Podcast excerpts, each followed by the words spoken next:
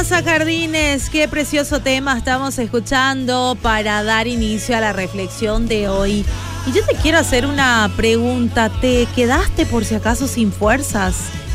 Bueno, te cuento que quedarte sin fuerzas es algo que pasa constantemente en nuestra vida, porque cansa enfrentar problemas tras problemas, de repente nos absorben las preocupaciones, y es muy necesario descansar físicamente y también descansar en los brazos de Dios. El Señor es quien nos renueva de una forma increíble, el que nos da fuerza, la que necesitamos para continuar. Y muchas veces pasamos por alto como obra de Dios en nuestra vida, de que su amor también nos da fuerza y la fuerza que necesitamos. En Isaías 40 y 29 dice, Él da esfuerzo al cansado y multiplica las fuerzas al que no tiene ningunas. Entonces te quiero decir hoy que su fuerza es tu fuerza. Dios es nuestro Padre, es tu Padre, es mi Padre. Es el Todopoderoso. Si recordamos alguno de sus atributos cuando estamos en apuros, yo te cuento que podemos descansar porque ese ser supremo y magnífico es nuestro protector.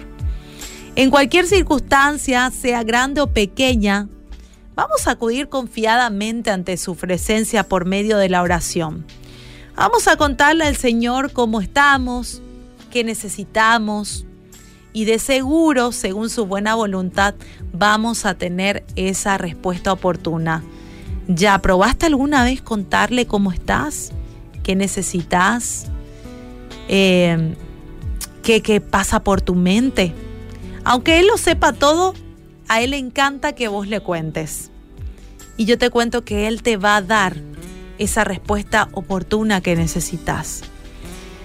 Así que el desafío de hoy, mi querido, mi querida, es que busquemos a Dios sin desmayar porque Él ha prometido en su palabra que te renovará, que me renovará y que tenemos la seguridad de que su presencia, de que en su presencia hallaremos esa fortaleza que necesitamos a diario. Y ahora te dejo con este versículo precioso de Salmos 18, 1 al 2, donde dice, Te amo, oh Jehová, fortaleza mía, Jehová, roca mía y castillo mío, y mi libertador.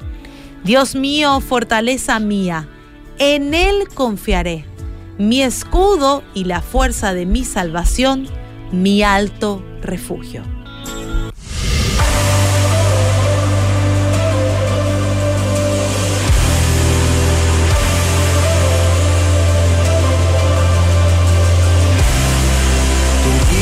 las mentiras que creí